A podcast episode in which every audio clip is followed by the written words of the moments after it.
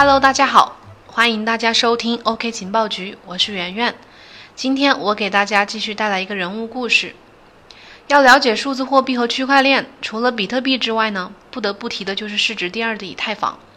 十年前，比特币的出现让人们认识到了区块链技术的存在，并开始向往和探索去中心化的世界。五年前，以太坊的出现则让人们见证了区块链背后的巨大潜力和无限可能。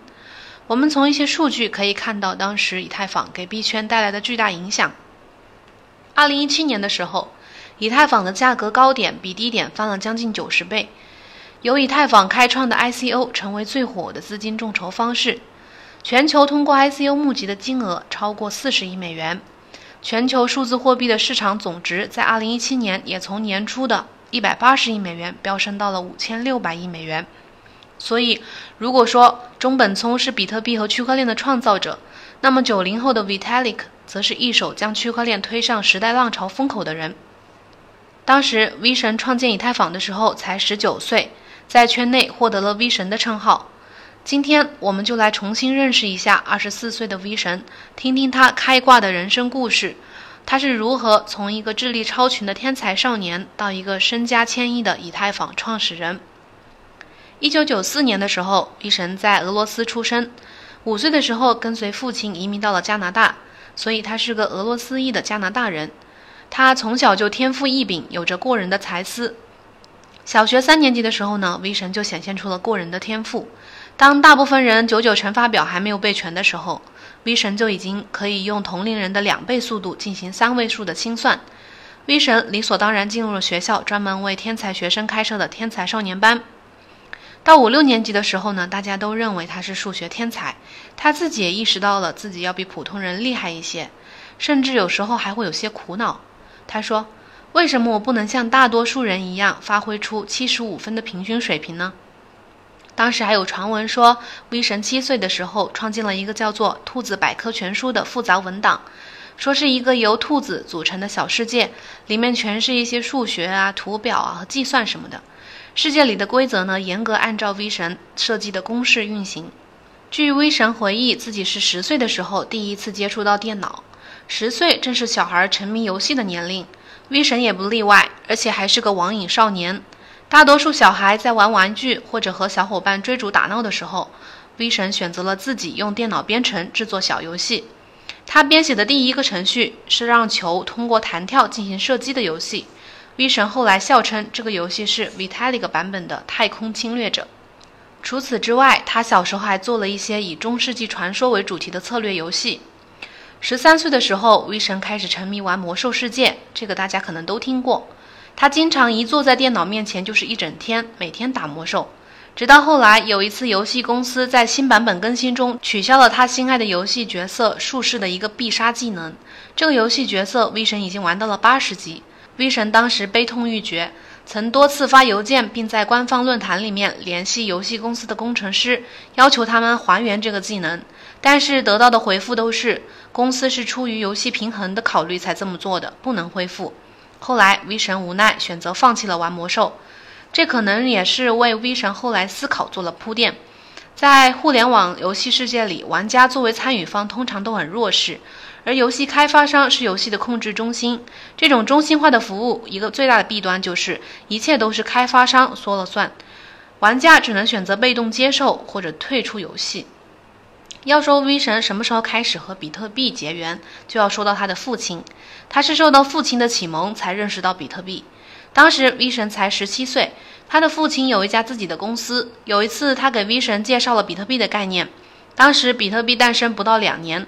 V 神一开始听到比特币和大多数人的反应一样，不屑一顾。他认为比特币没有实际的价值，不会有长远的发展。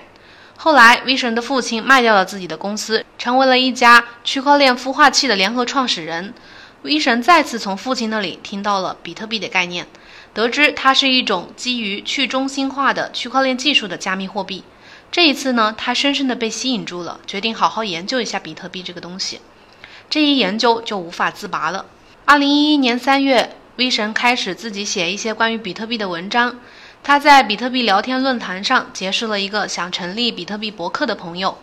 ，V 神给他的网站投稿，每篇文章能得到五个比特币的稿费，当时每个比特币大概价值三点五美元。直到网站倒闭，他才没有写。同时呢，他还给一家叫《比特币周刊》的杂志写稿。那时候，V 神应该攒下了不少的比特币。更重要的是，在写稿的这段时间里，V 神积累了大量关于比特币的知识和一手资料，也结交了很多同样对比特币感兴趣的朋友。通过互相交流，V 神对比特币和区块链技术也有了更深入的理解。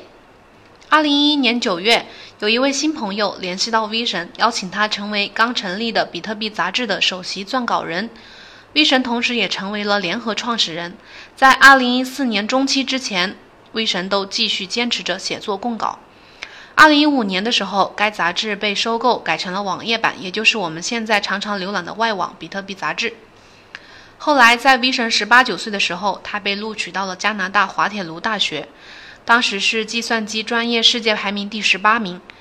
他学习的专业就是计算机科学，但是入学八个月之后他就辍学了。没错，就是和很多天才少年一样，常走的路子。因为他当时发现自己满脑子都是比特币，在学校根本没办法兼顾比特币的研究、撰稿和学业。辍学之后呢，V 神去了阿姆斯特丹、旧金山、以色列等城市游学，走访了一些比特币开发者社群，接触了一些加密货币项目。在过程中，他逐渐发现了比特币有一些局限性，于是他想找寻比特币在加密货币以外的应用的可能性。在以色列的时候。V 神发现当地也有不少人在做比特币的宣传工作，但是他发现他们所普及的比特币的概念很复杂。V 神当时就在考虑，有没有什么方式可以简化这些复杂的协议，如何突出区块链的功能呢？我们知道，中本聪当时出于安全问题考虑，只用了一种复杂的脚本语言编写了比特币的协议。然而，这种语言呢，有意的限制了交易的复杂性，也导致了比特币一直没能孵化出更多的应用。V 神就认为，要是能开发出一个大家都可以使用的平台，让开发者可以在上面自由搭建自己的区块链应用程序，就很棒了。二零一三年年末的时候，V 神游学完回到了多伦多，立马将自己的想法写下来，写成了一篇白皮书。白皮书中，他首次介绍了以太坊项目，他建议开发一个使用更通用的脚本语言的新平台。来承载应用程序的开发，比如社交、交易、游戏等程序，这就是后来的以太坊智能合约。当时 V 神把白皮书发给了十五个好朋友看，这十五个人呢又相继发给了他们的好朋友，一传十，十传百。这份白皮书迅速在比特币社区里传播，受到了大家的一致好评。信心大增的 V 神在二零一四年年初的时候，召集了几位合伙人，开始以太坊的部署工作。他投入了自己当时获得的十万美元的奖学金，是当时 PayPal 创始人、Facebook 的首个外部投资者 Peter，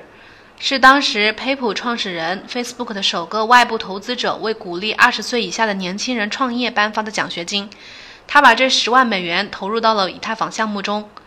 另外，V 神还为以太坊设计了一种新的加密货币币种——以太币，也就是 ETH。决定像其他加密货币一样，通过 ICO 的方式来募集资金。二零一四年七月，以太币的众筹正式启动，用户可以用比特币来预购 ETH，兑换比例是一个比特币兑换两千个以太币。按照当时每个比特币六百美元的价格，一个以太币的初始价格大概是零点三美元。出乎大家意料的是，此次众筹一开始就获得了巨大的成功，十二个小时内就募集超过三千五百个比特币。四十二天的众筹结束之后，总共募到了三万一千五百二十九枚比特币，在当时的价格约为一千八百四十万美元。智能合约作为以太坊的一大亮点和王牌，其通用性和可塑性让开发者们趋之若鹜。很快，以太坊得到了大多数人的认可，并成为了第二代区块链技术的代名词。其所发行的以太币迅速成为了仅次于比特币的全球第二大数字货币。与此同时，V 神带领团队在瑞士成立了一家非盈利公司——以太坊基金会。Vitalik 从此就被称为 V 神。智能合约在通用性和可塑性方面有显著优点，但也存在一些安全隐患。2016年5月的时候，以太坊的去中心化组织 The DAO 完成了1.5亿美元的众筹，准备通过智能合约的方式投资以太坊内的一些初创项目。这笔大数目的资金引来了黑客。二零一六年六月，黑客们利用 The DAO 智能合约中的代码漏洞进行攻击，盗走了价值五千万美元的以太币。这就是史上著名的 The DAO 事件，也是最大的一次数字货币盗窃惨案。我们之前详细写过 The DAO 事件的始末和带来的影响，这里就不详细解释。感兴趣的朋友可以去我们的公众号“区块链情报速递”查看相关的内容，或者添加我们的个人微信幺七八零幺五七。五八七四，了解你想知道的问题。当时呢，则道被黑之后，引发了大家对智能合约安全性的质疑，很多投资者都陷入了恐慌。以太币一下子从二十美元跌到了十美元，一夜之间全球市值蒸发了五亿美元。而二十二岁的 V 神和团队商量后，做出了一个大胆的决定，通过硬分叉的方式找回所有丢失的以太币，被盗的资金都会回滚到智能合约上面，以此来挽回用户的损失。这一做法其实有悖于区块链去中心化和不可篡改的本质，但 V 神当时考虑的更多的是投资者们的损失，于是这一个决定呢带来了以太坊的硬分叉，一派就是以太经典，他们选择继续维护原有的以太坊；另一派就是由 V 神带领的以太坊，他们更新了以太坊的许多安全漏洞，在新链上继续运行。近两年来，以太坊的技术成熟发展，以太坊的地位也已经得到了市场的认可。二零一七年三月到六月，以太坊价格开始暴涨，以太坊的市值一度达到了比特币百分之八十以上。然而，一波刚平，一波又起。二零一七年六月的时候，网上又爆出了一则关于以太坊创始人死于车祸的传闻，并被国内外媒体疯传，致使以太币价格暴跌百分之三十，上亿美元的市值蒸发。随后，V 神在自己的 Twitter 上发了一张第三九三零零零零个区块的哈希值，证明自己还活着。用一张有内涵的照片怒怼了那则荒谬的谣言。V 神性格一直比较耿直，怼过奥本聪说他是疯子，怼过曾经共事的 EOS 创始人 BM，还怼过孙宇晨说波场是垃圾。EOS 当时作为以太坊最强劲的竞争对手，采用的是 Depose 的机制。V 神曾炮轰过这个机制会伤害区块链平台的永久发展，两人曾多次围绕 POS 和 POW 哪个更去中心化的问题，在 Twitter 上面唇枪舌战。但在 BM 眼中，他和 V 神其实是术不合但道相同，虽然各走各的路，但是最终目标都是为了尽力减少社会腐败和实现社会自由最大化。从小就是天才的 V 神自己也认为身上背负着与常人不同的使命。尤其是进入区块链领域之后，他一直想要通过以太坊真正做一些能改变世界的事情。V 神常常在 Twitter 上表达自己的想法，不希望以太坊成为投机发财的泡沫，而是能够真正为世界带来一些实质的影响。比如2017年年末的时候，以太坊正处于平稳快速的发展阶段，以太坊价格也经历了几轮暴涨。V 神却在 Twitter 上告诫所有以太坊的用户要成熟的对待以太坊，否则他将退出以太坊。V 神不希望以太坊沦为狂欢下的泡沫，而是能够渗透进所有的工业中，将全世界的经济、社交、文化都去中心化。在过去的一两年时间里，V 神去过很多国家参会演讲，宣讲以太坊的技术等相关知识，帮助人们形成对以太坊的正确认知。如今，以太币一千五百亿人民币市值稳居全球数字货币排名第二位，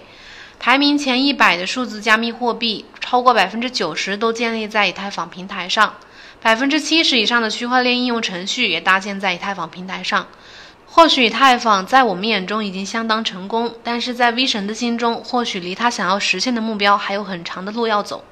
好了，V 神的故事今天就先讲到这里，恭喜你们又了解了一个区块链大神。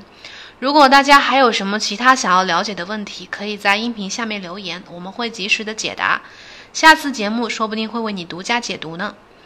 最后记得关注我们的音频专辑《区块链与比特币每日情报》，每周一到周五都有精彩的情报奉上哦。